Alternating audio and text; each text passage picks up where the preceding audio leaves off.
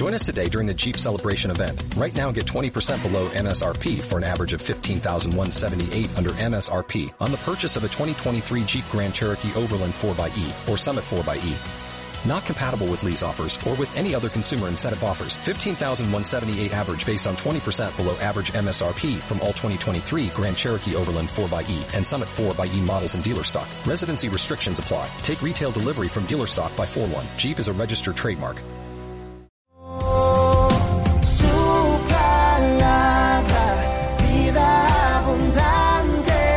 Momento de escuchar nuestro mensaje de vida.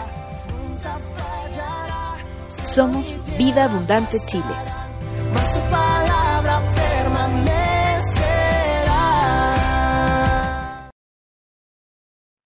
Quiero que abran sus Biblias o enciendan sus celulares todos en el el Evangelio de Juan, capítulo 17. Y vamos a reflexionar un poco allí en lo que sucede en este capítulo, que es bien conocido como la oración de Jesús antes de partir a la cruz. Quiero recordar que lo que nosotros estábamos viendo como iglesia, después de todo lo que también a nosotros nos ha sucedido como iglesia, estuvimos viendo el libro de Nehemías. Y al ver el libro de Nehemías siempre estuvimos hablando de reconstrucción, ¿verdad? De reconstruir. Y el primer la primera parte en ser reconstruida, según el libro de Nehemías, fueron los muros y fueron y fue el templo. Luego que el muro y los templos fueron reconstruidos, lo que en realidad hizo llorar al pueblo no fue el, haber visto los muros reconstruidos y ver el templo reconstruido, sino lo que quebró el corazón del pueblo fue volver a encontrarse con la palabra. Cuando los levitas y los sacerdotes comenzaron a leer la palabra, ¿no es cierto? Allí vino la congoja del pueblo porque empezaron ellos nuevamente a recordar o muchos a darse cuenta de lo que Dios les había enseñado a través de la palabra. Y cuando el pueblo empezó a reencontrarse con la palabra, empezó a, a, reencontrar el consejo de su Dios a través de la palabra, vino un gran quebranto al corazón del pueblo. Y eso hizo que el pueblo comenzase a volverse a Dios nuevamente en un compromiso de obediencia y de servicio delante de Él.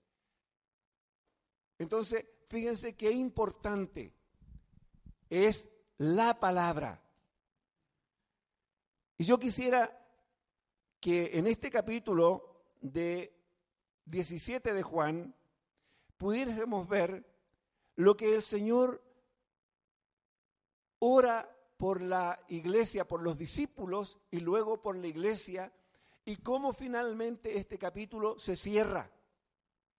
Y las cosas que el Señor allí plantea en esta oración, que es la oración de Jesús poco antes de partir a la cruz. Y vamos a ver algunas cosas, vamos a ir viendo rápidamente, es, largo el capítulo, por lo tanto vamos a leer primeramente del, capítulo 17 del 1 al 8 y luego vamos a ir haciendo algunas otras divisiones y lo vamos a hacer un poco rápido porque no hay mucho tiempo, ¿ok? Así que vamos a avanzar. Pero esto está en, to en, torno también a lo que el Señor nos enseña y lo que nosotros hoy día como iglesia debemos re reconstruir. Hace poco estábamos cantando aquí y diciendo que el Señor, y rogando a través de la alabanza, que el Señor despierte a su iglesia. ¿Usted cree que la iglesia es una iglesia hoy día vital, viva, o es una iglesia que está más bien dormida? ¿Cuál es su percepción de lo que es la condición de la iglesia? En lo personal, creo que la iglesia es una iglesia dormida. Somos una iglesia dormida. Ministerios dormidos. Y hablo de, de apóstoles, profetas, evangelistas, pastores y maestros, que son los hombres responsables de darle la dirección a la iglesia, la conducción a la iglesia. Es decirle, mire, aquí estamos, estamos parados y allá tenemos que ir. Hoy día, y tenemos que decirlo con, con pena y vergüenza, más bien hemos sido parte nosotros de un momento doloroso, triste, penoso, de un mal ejemplo al resto de la iglesia y a la sociedad con lo que nosotros hemos vivido. ¿Sí o no? ¿Están de acuerdo con eso? Vivimos una división. ¿Eso nos debe de enorgullecer o nos debe de entristecer y hacernos sentir avergonzados? Entonces, si nosotros sabemos dónde estamos y podemos definir claramente en el punto en que estamos, también tenemos que mirar hacia dónde vamos. ¿Qué es lo que hizo el pueblo de Israel y el relato que nos da el libro de Nehemías en una situación tan crítica como llegó a estar también el pueblo de Israel? Entonces, creo que este capítulo del Juan 17 nos enseña mucho de hacia, hacia dónde nosotros debemos de ir. Y leo, son palabras de Jesús. Padre, la hora ha llegado, glorifica a tu Hijo para que también tu Hijo te glorifique a ti. Como le he dado potestad, como le has dado, perdón, potestad sobre toda carne, para que dé vida eterna a todos los que le diste, y esta es la vida eterna, que te conozcan a ti, al único Dios verdadero, y a Jesucristo, a quien has enviado. Yo te he glorificado en la tierra, he acabado la obra que me diste que hiciese. Ahora pues, Padre, glorifica tú al lado tuyo con aquella gloria que tuve contigo antes que el mundo fuese. He manifestado tu nombre a los hombres que del mundo me diste, tuyos eran y me los diste, y han guardado tu palabra. Ahora han conocido que todas las cosas que me has dado proceden de ti. Porque las palabras que me diste les he dado y ellos las recibieron y han conocido verdaderamente que salí de ti y han creído que tú me enviaste. Primeros ocho textos del capítulo 17 de Juan donde Jesús sabe claramente que llegó el momento en que su ministerio en la tierra termina y él está hablando con el Padre y reconociendo que en este minuto ha llegado el momento en que él tiene que glorificar a, a Dios el Padre para que a la vez el Padre lo glorifique a él. ¿Y cómo se va a glorificar el Padre en esto? El Padre se va a glorificar en el término de la obra de su Hijo. ¿A qué vino Jesús a este mundo? A dar su vida, para podernos dar vida. Y está Jesús a punto de ir a la cruz para ser crucificado y entregar su vida, derramar su sangre por todos aquellos que el Padre le había dado. Fíjese la diferencia que ya establece aquí Jesús. Jesús murió por todos los hombres. Jesús murió por todo el mundo.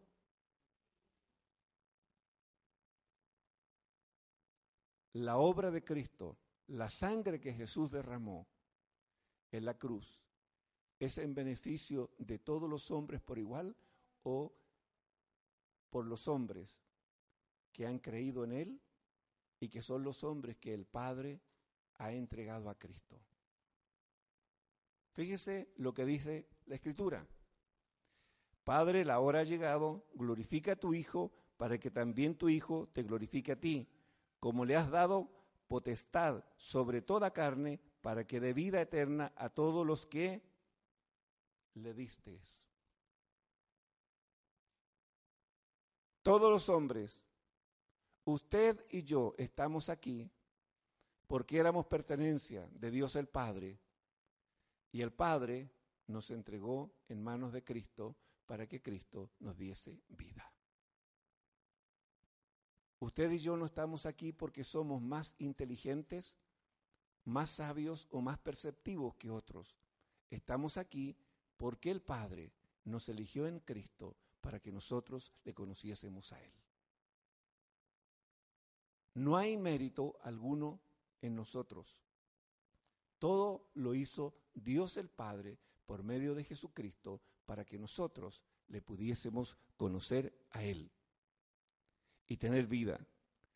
Y nótese, dice, y esta es la vida eterna, que te conozcan a ti, el único Dios verdadero, y a Jesucristo, a quien has enviado. ¿Cuántas veces usted ha leído este texto y ha meditado en él? ¿Cuántas veces ha leído esta palabra? Dice claramente, y esta es la vida eterna, que te conozcan a ti, Padre. ¿A quién vino a dar a conocer Jesús? ¿Se vino a dar a conocer a sí mismo o vino a revelar al Padre?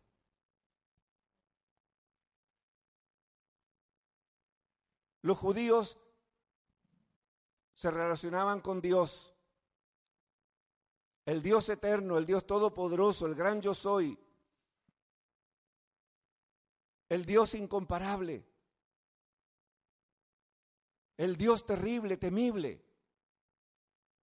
Pero Jesús a nosotros nos enseñó a relacionarnos con ese mismo Dios, pero no con ese Dios terrible y temible, sino con ese Dios que es un Padre.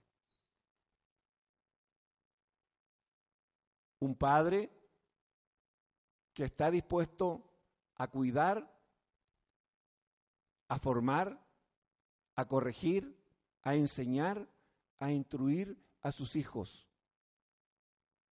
La gran diferencia, ustedes saben que los judíos, por ese temor reverente que ellos habían aprendido a tener delante de Dios, que no es malo, pero que los llevó a un extremo que al final ni siquiera nombraban el nombre de Dios, lo hacía solamente el sacerdote una vez al año. Y sin embargo aquí Jesús quiebra toda esa regla religiosa y le enseña a sus discípulos que ese Dios que ellos adoraban es mucho más que un Dios, es un Padre. Y quizás el gran concepto eh, hoy día dejado de lado, no tomado en cuenta en la dimensión que debe de tener, es el concepto que hoy día nosotros como iglesia debemos de tener. Usted cuando viene acá el día domingo, usted no viene a adorar a Dios. ¿A quién debe venir a adorar?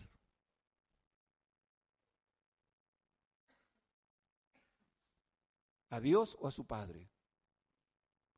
Si usted fue engendrado en Cristo, y como lo vamos a ver, el mismo espíritu de Cristo, el mismo espíritu que estaba en Cristo, hoy día está en usted. Entonces, ¿qué es usted delante de Dios? ¿Un creyente o un hijo? Entonces, fíjense cómo empieza a cambiar nuestra forma de pensar.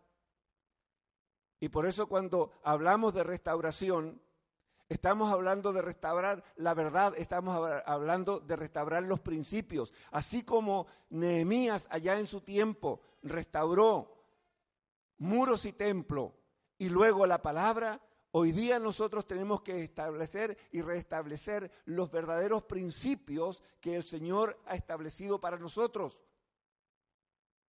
Cierto que somos hombres y estamos en la condición de hombre pero usted ha sido redimido por la sangre de Jesús y al ser redimido por la sangre de Jesús, Dios dice que al momento que usted reconoció a Cristo como Señor y Salvador de su vida, Dios le dio la potestad de ser usted hecho hijo de Dios. No un creyente. Usted es un hijo, no un creyente simplemente.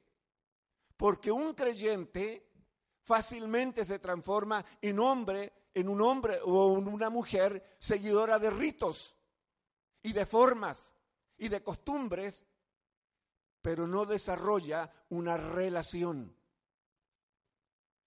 con su padre.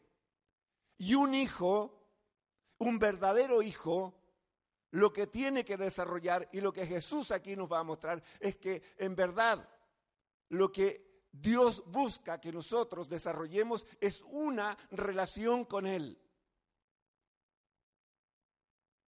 Por eso nos dice claramente, en esto consiste la vida eterna, en que te conozcan a ti, Padre, al único Dios verdadero, y a Jesucristo, a quien tú has enviado. ¿Qué se requiere para conocer a alguien? ¿Qué es la cosa más básica que se requiere para conocer a alguien? Los que son casados aquí, ¿Qué han requerido ustedes para conocer a su esposa o a su esposo? Tiempo, tiempos separados, tiempos de pasar juntos, tiempos de estar mucho tiempo juntos, mucho tiempo para conversar, mucho tiempo para conocerse, virtudes y defectos, ¿o no? Los que ya llevan más tiempo, ¿Se han dado cuenta en el tiempo que el príncipe azul se le empezó a descolorar? Y que la princesa se le empezó a poner chascona.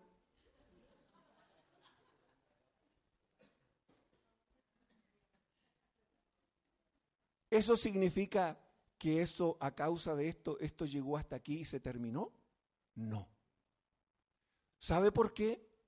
Porque en el tiempo que usted ha ido conociendo a su esposa y su esposa lo ha ido conociendo a usted con sus virtudes y defectos, en vez de procurar apartarlo de usted, usted ha ido valorando lo que es como persona. Ha ido valorando. Y usted no ha hecho exaltación de los defectos de él o de ella, sino que usted ha valorado por sobre los defectos las virtudes. Y usted, cada día, cada uno se siente más confiado del otro, porque lo conoce. Usted cuando llega su esposa o su esposo a casa, necesita preguntarle cómo te fue o le mira la cara simplemente y usted sabe ya cómo le fue. ¿Sí o no? Entonces, conocer a Dios el Padre es igual como la relación que usted tiene con su esposo o su esposa. Necesita pasar mucho tiempo con Él. ¿Y cómo paso tiempo con Él? A través de la oración y sobre todo a través de la palabra. Yo a los hermanos con los que más me junto, les he dicho muchas veces, estoy leyendo un texto y de repente hay una sola palabra que me paró todo el texto. Y estoy allí una hora. Y busco, pienso, porque la fe es inteligente. Leo, vuelvo a leer y vuelvo a decirle una y otra vez, papá no entiendo, no entiendo, sé que me estás hablando, pero yo no te estoy entendiendo. Y necesito, una vez más, que tú vuelvas a alumbrar los ojos de mi entendimiento para poder entender lo que tú me quieres decir. Y papá, para que yo vuelva a insistir, no me dice nada. Y me deja ahí. Pasa uno, dos, tres días Y de repente puedo estar haciendo cualquier otra cosa, menos leyendo la escritura. Y papá en ese minuto me dijo, hijo, tú me preguntaste esto, mira, junta esto con esto y este texto con el otro y vas a entender la respuesta que tú estás buscando en mi palabra. Pero eso ocurre, amado, porque nosotros tenemos que aprender a pasar mucho tiempo con nuestro Padre para conocerle a Él y mucho tiempo con Jesús para conocerle y mucho tiempo con el Espíritu Santo para también aprender a oírle y a obedecerle. Nosotros tenemos que aprender a ser hijos que aprendemos a oír la voz a tomar el consejo de nuestro Padre y a ponerlo por obra. Las tres cosas. No sirve una sola. No solamente sirve oír. No solamente sirve entender. Sirve oír, entender y hacer. Ahí están los tres juegos. El, el juego perfecto. Y es lo que el, Señor aquí nos está diciendo. ¿Por qué? Porque en esto consiste la vida eterna, amados hermanos. Usted, su vida eterna consiste en que usted conozca a Dios el Padre y a Jesucristo a quien Él envió. ¿Por qué? Porque ahí se afirmará su fe. Usted, a causa de eso, por lo que usted conoce a Dios, su Padre, por lo que usted conoce a Jesús como su Señor, su fe se acrecentará usted entenderá quién es quien le habla, quién es quien le aconseja, quién es quien le guía. Y como lo conoce, entonces usted le creerá y hará lo que él dice. Por eso es tan importante entender en qué consiste la vida eterna, en conocer a Dios el Padre. Y se conoce a través de la palabra y a través de la oración del tiempo de intimidad. Amén. ¿Qué más dice? Yo te he glorificado en la tierra, he acabado la obra que me diste que hiciese. Palabras simples. Jesús está diciendo, Señor, Padre, yo he sido obediente y he hecho todo lo que tú me mandaste hacer. Por lo tanto, como he sido obediente, te he glorificado en esta obediencia. ¿Qué es lo que nos está diciendo Jesús? en todo lo que tú obedezcas a Dios tu Padre, tú estarás dando honra, gloria a Dios tu Padre. Estarás glorificándolo. Estarás poniendo su nombre en alto. Estarás dándole la honra de vida a su nombre. ¿Qué más? Ahora pues dice, Padre, glorifícame tú al lado tuyo con aquella gloria que tuve contigo antes que el mundo fuese. Mire, ¿entendemos que Jesús es Dios? ¿Sí? Él es Dios, ¿verdad? ¿En qué condición está Jesús aquí delante del Padre? En la condición de hombre. Y todavía le falta el último paso, que es ir a la cruz, gustar la muerte, resucitar y ser glorificado, habiendo ya derramado su sangre por todos nosotros. Y sin embargo, Él está preocupado no de lo que va a suceder, sino de honrar el nombre de su Padre y de volver a tener la misma gloria que Él tuvo con el Padre antes de venir a este mundo.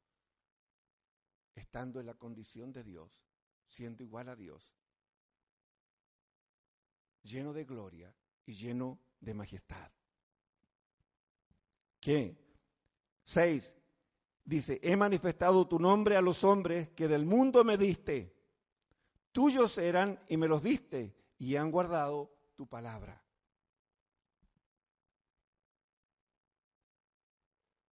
Fíjese, y he manifestado tu nombre a los hombres que del mundo me diste. Tuyos eran y me los diste. Todos los hombres le pertenecen a Dios. Todos los hombres son creación de Dios. Dios los creó a su imagen y semejanza, ¿sí o no? Pero el hombre pecó y el hombre perdió la bendición de ser un hijo de Dios. Y hoy día esa cualidad de hijo, el hombre solamente la puede obtener habiéndose arrepentido, reconociendo a Jesús como su Señor y su Salvador, entendiendo que solamente la sangre de Jesús es la que perdona y le limpia de todos sus pecados. Estos son los hombres que Dios le ha dado a Jesús. ¿Qué dice? Ahora han conocido que todas las cosas que me has dado proceden de ti. Y mire, porque las palabras que me diste les he dado y ellos las recibieron y han conocido verdaderamente que salí de ti y han creído que tú me enviaste. ¿Qué es, cuál es el tesoro que Jesús le entregó a los hombres?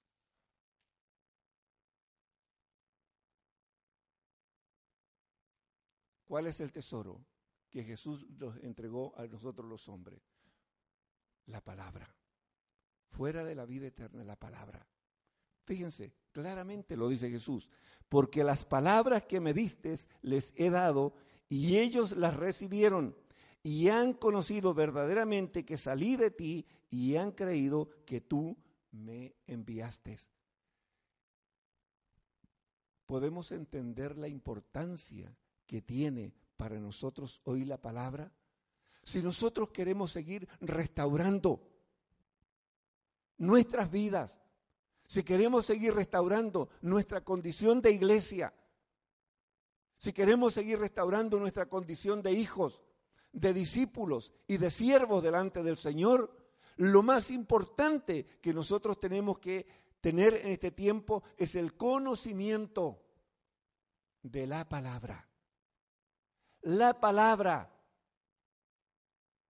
es la que va a traer la sabiduría, la inteligencia, la ciencia, el conocimiento, no de Dios, sino de nuestro Padre.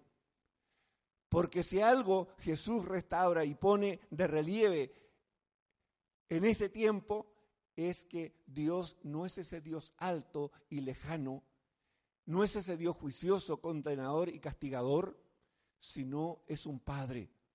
Y la figura de un padre es una figura de alguien que acoge, de alguien que cuida, de alguien que protege, de alguien que provee, de alguien que anima, de alguien que levanta, de alguien que consuela, de alguien que enseña, que corrige, que son las características de un padre. Y el Señor quiere que nosotros entendamos que al Dios que a nosotros nuestra religión nos enseñó es mucho más que ese Dios alto y lejano, es un Padre que está permanentemente a mi lado para enseñarme, para formarme, para guiarme, para que yo obtenga el propósito para el cual Él me llamó de las tinieblas a su luz admirable. ¿Qué más?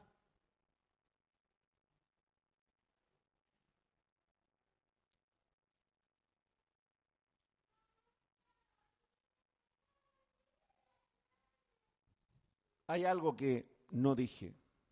Voy a volver atrás. Vamos a ir a Crónicas. Ejemplo de cómo se da gloria a Dios, porque esto es importante.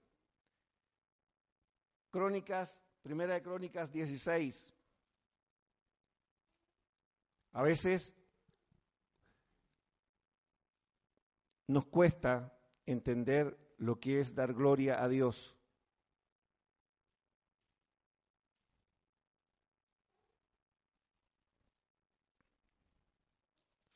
Primera de Crónicas 16, perdón. 28-29, un ejemplo de lo que es dar gloria a Dios.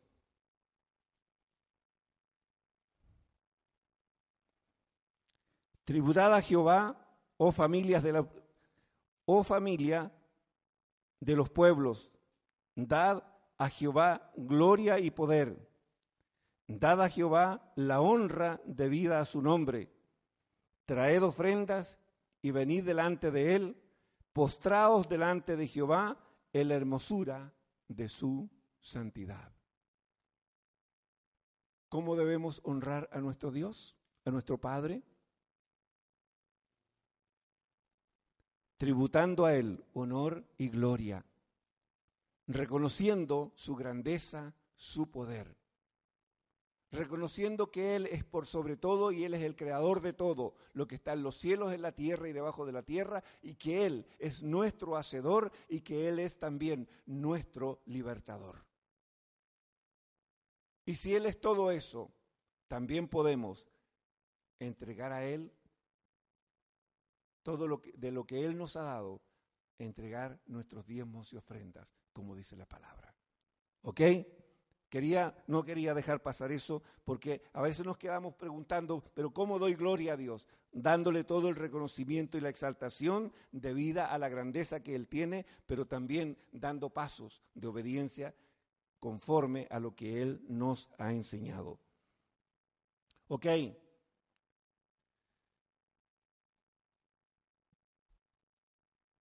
Juan 6.8, Jesús no, no, vino a darse a conocer a sí mismo, sino, como ya lo vimos, vino a dar a conocer al Padre, ¿ya? No fue importante para Jesús darse a conocer a sí mismo mientras él tuvo la condición de hombre, sino se vino a dar a conocer al Padre. Recuérdense el conflicto que tuvo Felipe cuando el Señor les estaba hablando de que él tenía que irse y Felipe le dice, Señor, ok, si esto es así, que tú ya no vas a estar, entonces simplemente haz algo, muéstranos al Padre y nos basta. Fíjense,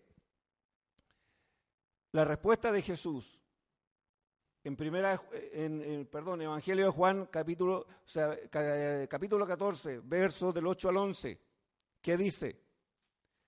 Felipe le dijo, Señor, muéstranos al Padre y nos basta. Jesús le dijo, tanto tiempo hace que estoy con vosotros y no me has conocido, Felipe? El que me ha visto a mí, ha visto al Padre. ¿Cómo dices tú, muéstranos al Padre? O sea, que cuando nosotros, a través de la palabra, estamos conociendo cada día más y más a Jesús, sabiendo quién es Jesús y cómo Jesús, ¿a quién estamos conociendo? Al Padre, ¿verdad? Porque así como es Jesús, es el Padre. Por lo tanto, entre más leo la Escritura, entre más conozco de Jesús, más conozco del Padre, conozco de su carácter, conozco de su amor, conozco de su paciencia, conozco de su bondad, conozco de su amor, de su misericordia, conozco de los cuidados que Él tiene para con nosotros. Entonces, fíjense la importancia que tiene el conocimiento de la palabra. Y sobre todo en este tiempo, en los tiempos que nosotros estamos viviendo.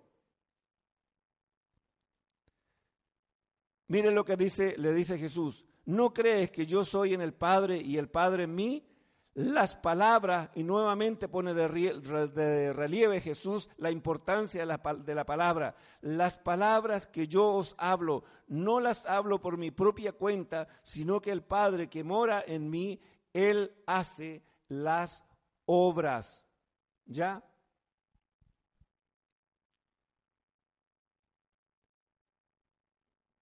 Creedme que yo soy en el Padre y el Padre en mí, de otra manera, creedme por las mismas obras. ¿Quién hacía las obras que Jesús mostraba? ¿Las hacía Jesús o las hacía el Padre? Cuando se resucitaban muertos,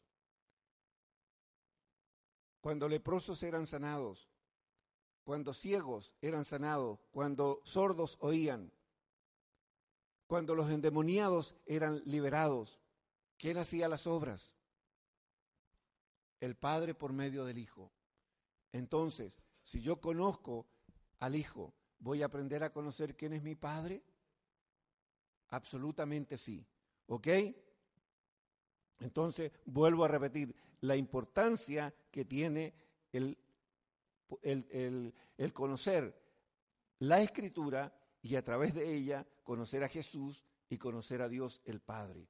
es nuestra responsabilidad. ¿Por qué? Porque a medida que vamos conociendo la escritura, se nos va a ir agrandando cada vez más la imagen de nuestro Dios.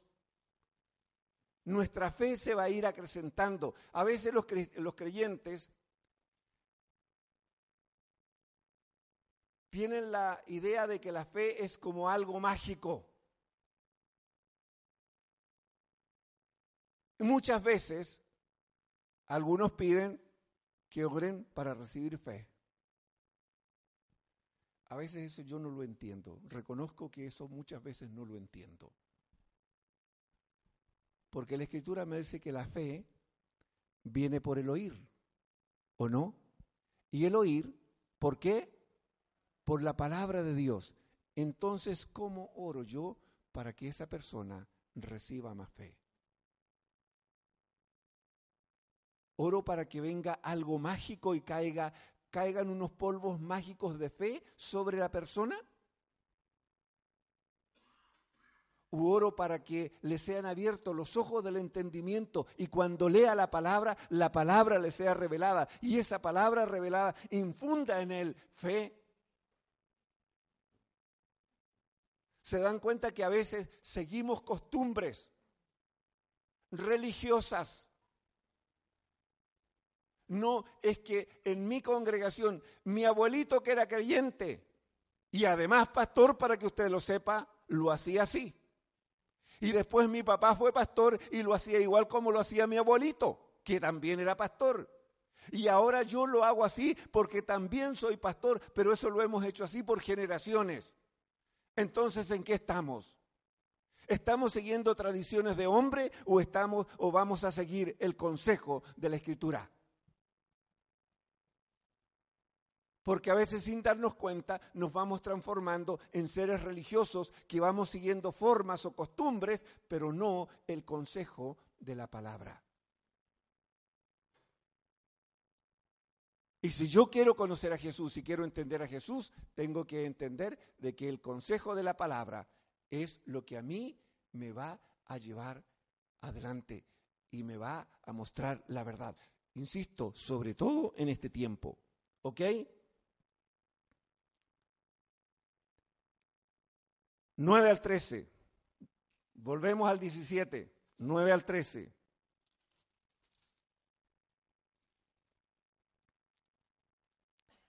¿Qué dijo Jesús? Yo ruego por ellos, no ruego por el mundo, sino por los que me diste, porque tuyos son. Nótese, primera cosa que dice Jesús aquí, no ruego, yo ruego por ellos, no ruego por el mundo, sino por los que me diste, porque tuyos son. ¿Está estableciendo Jesús aquí una diferencia o no? Entre el mundo y sus discípulos, ¿sí o no? Entonces pregunto, usted que es un discípulo, que es un siervo, que es un hijo de Dios, ¿es igual a un hombre o una mujer del mundo? entonces es hora de empezar a establecer las diferencias.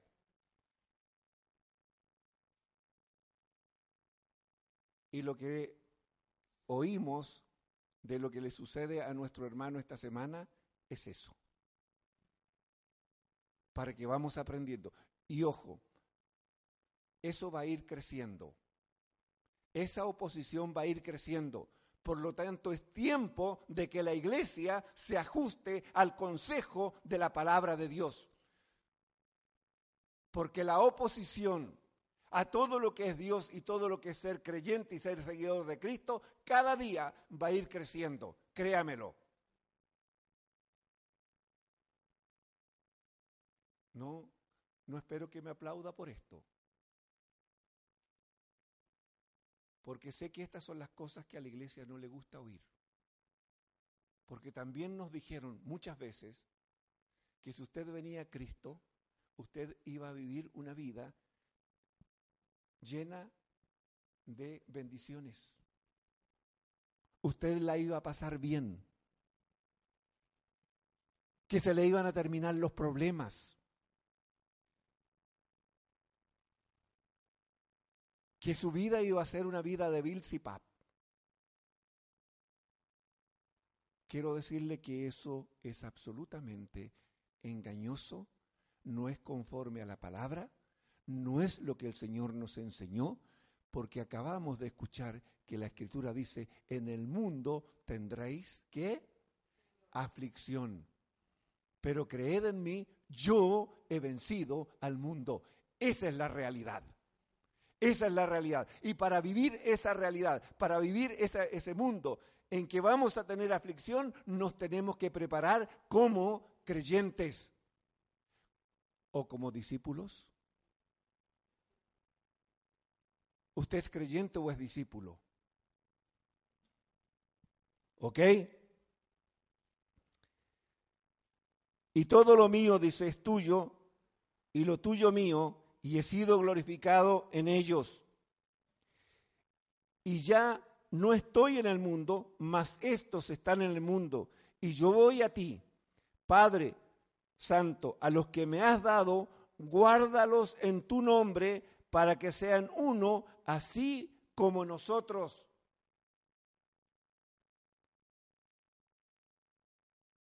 Dos cosas que pide Jesús aquí.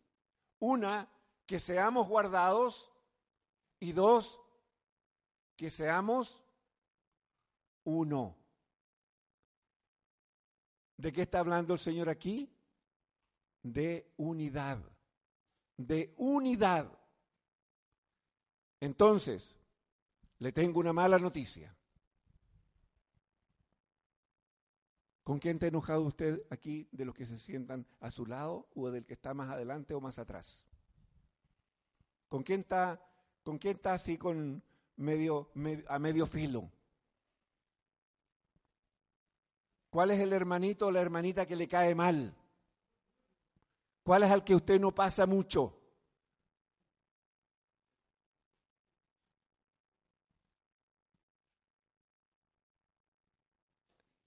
Cualquier cosa, lo remito a la palabra. Jesús está orando y son palabras de Jesús. Y está pidiéndole al Padre que sean uno, perdón, que el Padre los guarde y que sean uno. Por lo tanto, toda actitud que haya en nuestra mente y en nuestro corazón, hay un solo camino que nos queda por recorrer. ¿Cuál es? Si usted ha sido ofendido, el camino es el perdón. No hay otro. El mismo principio establecido al final del Padre nuestro porque si no perdonáis a los hombres sus ofensas, tampoco vuestro Padre os perdonará vuestras ofensas. No hay nada más. Amados, hoy día la palabra nos confronta a que seamos hijos obedientes, no oidores olvidadizos, sino hijos obedientes, poniendo por obra la, el consejo de la palabra. ¿Por qué? porque ya el Señor, antes de ir a la cruz, oró por nosotros para que esto se cumpliese en nosotros. Y la palabra del Señor se va a cumplir sí o sí. ¿Ok? Así que no depende si yo quiero o no quiero, solo me queda obedecer u obedecer. ¿Ok? ¿Qué más? Cuando estaba con ellos en el mundo, yo los guardaba en tu nombre a los que me diste, yo los guardé, y ninguno de ellos se perdió, sino el hijo de perdición, para que la escritura se cumpliese. Pero ahora voy a ti y hablo esto en el mundo para que tengan mi gozo cumplido. Mm. Fíjese, Jesús quería que los discípulos estuvieran siempre con una actitud de gozo y de paz a pesar de las circunstancias. Fíjense, Jesús sabe que va a la cruz, sabe que va a morir, sabe que va a ser un momento duro, muy difícil. ¿Y de quién él está preocupado? ¿De sí mismo o de sus discípulos? Él está preocupado de sus discípulos. Perdón, ¿cómo vamos en la hora? ¿Cuánto queda? Cinco, gracias. ¿Ya? Perfecto.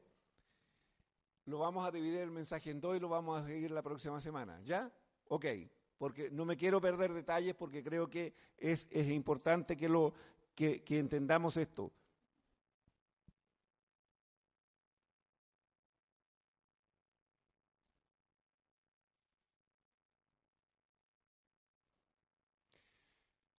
Es importante lo que Jesús dice acá, porque fíjense, si nosotros nos ponemos en la escena, ¿qué pasa con estos discípulos que estuvieron tres años con Jesús?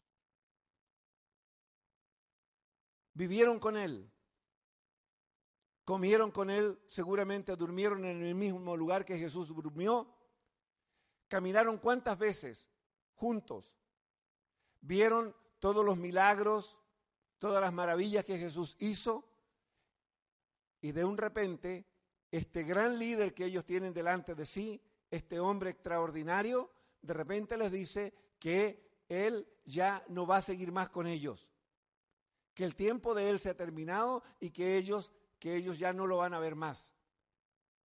Si esa fuera nuestra realidad, ¿cómo nos sentiríamos nosotros frente a una realidad así como esa?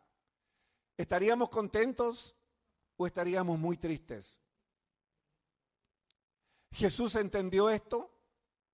Absolutamente. Por eso es que Él está orando y rogando delante de Dios el Padre. ¿Para qué?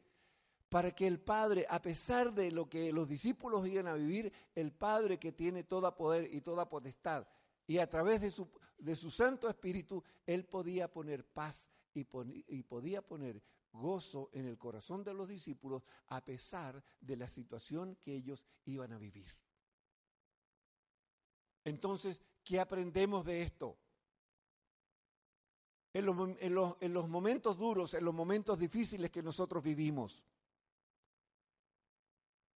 podemos pedir al Señor que Él ponga paz y que a pesar de la situación nosotros podamos vivirla con gozo, con alegría. ¿Parece loco o no? Estar viviendo, estar viviendo momentos difíciles y sin embargo estar contento, estar en paz. Ayer nosotros estuvimos en la casa de Cecilia Retamal, nuestra hermana que tiene su mamá en una situación difícil. Los médicos creen de que la mamá en cualquier momento va a partir. Pero cuando uno ve a la Ceci, la ve muy tranquila. Y cualquiera que no conozca a Cecilia puede decir, pero ¿cómo esta mujer puede estar tan tranquila si la mamá es como una velita que se va todos los días terminando y se va apagando? Pero sin embargo, ella tiene paz. Porque esta mujer, desde que ella conoció al Señor, sus dos padres ya viejitos, ella conoció al Señor y se puso a orar. Él le dijo, Señor, yo lo único que te pido, que me des el gozo y la alegría de que antes que mis padres partan, yo quiero ver que mis padres te hayan recibido. Un año y tanto hace que partió el papá o dos años ya, como dos años.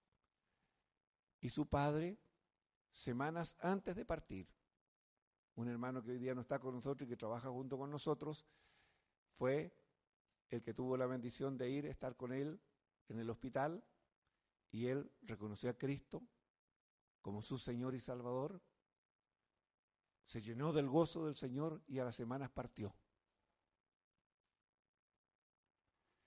La Ceci se quedó muy tranquila, le dio gracias al Señor y fue muy honesta y le dijo, Señor, me duele, pero también estoy contenta porque tú respondiste mi oración y por eso me doy cuenta cuánto tú me amas, porque respondiste a mi oración.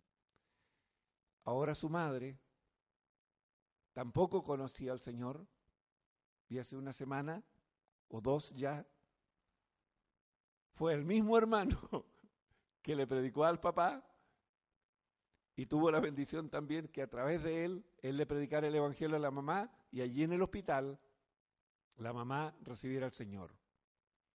Y hoy día Ceci sabe que en cualquier momento la vida de su madre se apaga, pero ella está en paz. Y ella dice, estuve con ella, creo que fue el martes pasado, el martes de la semana, y ella me decía, estoy muy en paz, sé que me va a doler cuando la luz de mi mamá se apague, pero tengo la seguridad y la certeza que ella partió con el Señor y que el día de mañana yo me voy a encontrar con ella. Entonces, amados, cuando Jesús nos está enseñando que en medio del dolor, que en medio de la dificultad, que en medio de la situación más adversa, nosotros podemos tener paz. Y él mismo estaba orando al Padre por sus discípulos, para que en el momento que él le fuera quitado, los discípulos no entraran en, desesperación, él mismo ora para que los discípulos tengan paz y además tengan gozo en ese momento. Yo les pregunto, ¿eso tiene algo para el hombre natural, algo de cuerdo o tiene algo de loco? Para el hombre natural estas cosas no las entiende, es una locura. Pero nosotros que hemos conocido a nuestro Padre, sabemos que esto es una realidad. Entonces, amados, insisto, así como Nehemías restauró los muros, restauró el templo, pero el momento más cúlmine de la, del libro de Nehemías es la restauración de la palabra, es volver al conocimiento de la palabra, es volver a entender el consejo de Dios, es volver a entender las bendiciones que Dios daba al pueblo a través de la palabra. Cuando el pueblo vuelve a ese conocimiento, viene allí el quebranto del pueblo, el gozo del pueblo, la alegría del pueblo por oír la palabra de Dios. Y fíjense lo que Jesús está diciendo aquí. Padre, lo que tú me diste, yo les he entregado a lo que tú me diste. ¿Y qué es ese tesoro que el Señor nos entregó? Es la palabra. El Señor no nos dio ni oro, ni plata, ni piedras preciosas, pero nos dio algo mucho más importante. Nos dio su palabra, su palabra que es espíritu y que es vida. Su palabra que es lámpara a nuestro camino, lámpara a nuestro pie, perdón, y lumbrera a nuestro camino. Amados, tenemos que volvernos con fuerza al conocimiento y a la obediencia de la palabra. Amén.